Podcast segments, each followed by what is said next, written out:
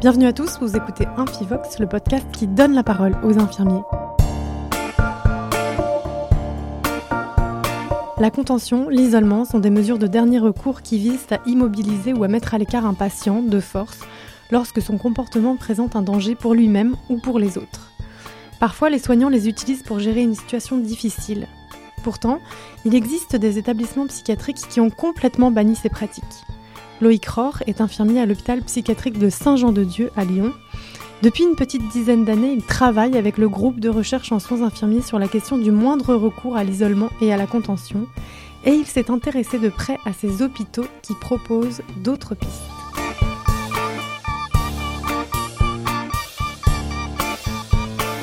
Alors, ce qui m'a surtout donné envie de travailler sur ce sujet, c'est une expérience que j'ai pu réaliser dans l'unité dans laquelle je travaillais. Euh, une expérience de moindre recours à l'isolement à la contention. On a, diminué de, 30% le recours à l'isolement, de 80% les durées d'isolement, de 80% aussi les situations de violence. Euh. Alors, ce qui est très intéressant, c'est que pour intervenir sur l'isolement et la contention, en fait, on n'a pas forcément agi directement dessus. On a ouvert les portes de l'unité, on a ouvert les portes aussi des bureaux infirmiers pour euh, que les patients puissent rentrer aussi, faire un lieu de rencontre, mais aussi surtout pour que les soignants puissent en sortir du bureau infirmier. Après, il y a toute la question de l'équipe aussi, qui est-ce qui soigne. Euh, aujourd'hui, quand on parle de soignants, c'est principalement infirmiers et de soignants.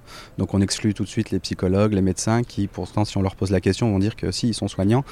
Et donc c'est un moment comment on a réussi aussi avec une équipe entière à travailler sur cette notion-là. Donc voilà, des médecins qui étaient très présents, euh, qui étaient bah, constamment avec les infirmiers, des psychologues aussi, qui avaient, avec qui on a eu une certaine proximité. Euh, et voilà, et c'est vraiment ce, collectif qui a permis d'avoir une autre approche au niveau du patient et surtout d'aller à sa rencontre. Fort de ces constats, vous avez lancé un projet de recherche à ce sujet. Expliquez-nous. Voilà, il y a des travaux qui ont commencé sur l'isolement au travers de, donc, du groupe de recherche. Et donc, on est arrivé à, ce projet de recherche Care, donc euh, sur les libertés individuelles, en, allant investiguer du coup des, établissements euh, qui, euh, ont, voilà, qui ont une antériorité historique de moindre recours à l'isolement et à la contention, enfin et où, parce qu'il y a certains établissements, c'est surtout la contention.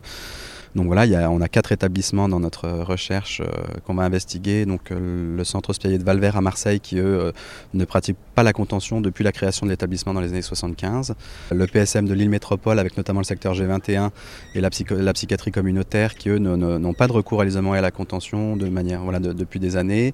Le centre hospitalier de Laragne aussi qui travaille avec très peu d'isolement et de contention et le secteur 3 de Sainte-Anne aussi. Donc c'est qui propose d'autres choses et tout le travail de la recherche ça va être justement de, voir qu'est-ce qu'ils proposent d'autre, à quel moment ils interviennent dans, les crises euh, et, justement ce qui permet d'éviter d'en arriver là. Ce qui est assez intéressant, c'est euh, voilà, au lieu de pointer les établissements qui ont un fort taux de recours, on va s'intéresser justement aux établissements qui ont une, pratique déjà euh, un peu hors norme en France, euh, de moindre recours et d'essayer de soulever des, leviers. Alors au niveau des pratiques soignantes, voilà, qu'est-ce qui permet euh, au niveau des soignants dans les pratiques, dans leur organisation propre de l'unité, etc., d'avoir un moindre recours, mais aussi au niveau des organisations de l'établissement, de quelle manière l'histoire aussi de l'établissement va impacter justement les, pratiques des professionnels, l'implication des professionnels, les représentations. En tout cas, voilà, il y, y, a différents axes qu'on va explorer. On commence, euh, on commence l'investigation. Et alors, que révèlent les premiers repérages? Les premiers repérages qu'on peut faire, il y, a, plusieurs niveaux. Hein. donc au niveau des organisations, enfin au niveau des, administrations, des directions, c'est une implication aussi dans, le soin, avec euh, une, grande, une grande part de l'ambulatoire. Euh, dans, les dispositifs.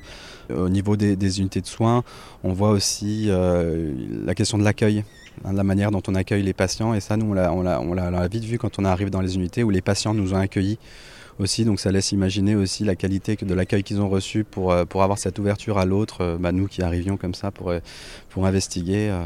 Quel est le point commun de ces établissements? Ils ont plus de personnel? Non, justement, ce qui est intéressant de s'appuyer sur ces établissements-là, c'est qu'on balaye aussi un petit peu toutes les représentations comme ça. la question des effectifs, qui n'est pas forcément l'élément prédominant la question aussi de la population de patients. Souvent, ce qu'on nous dit, c'est que oui, mais ce pas les mêmes patients, etc. Ce qui n'est pas le cas non plus. Euh, on entend aussi souvent que les patients compliqués vont dans d'autres établissements, euh, ce qui n'est pas le cas non plus. C'est même plutôt l'inverse. C'est souvent ces établissements qui accueillent des patients d'autres établissements.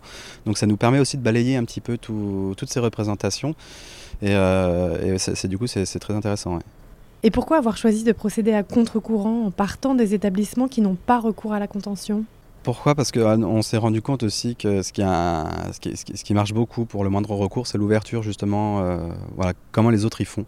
Et dans les différentes expériences que nous, on peut déjà connaître de moindre recours et celle à laquelle bah, j'ai pu participer aussi, c'est notamment en s'appuyant sur l'expérience d'autres établissements qui avaient déjà des pratiques intéressantes qu'on a réussi à modifier nos pratiques.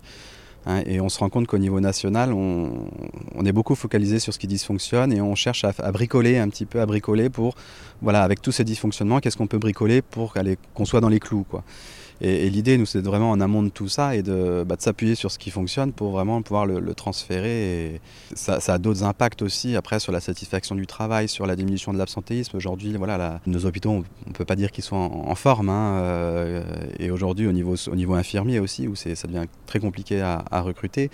Et nous, si on arrive à, montrer en avant que quand on retrouve le sens de notre travail, le plaisir au travail, euh, euh, ça a un, impact sur le moindre recours, ce serait intéressant.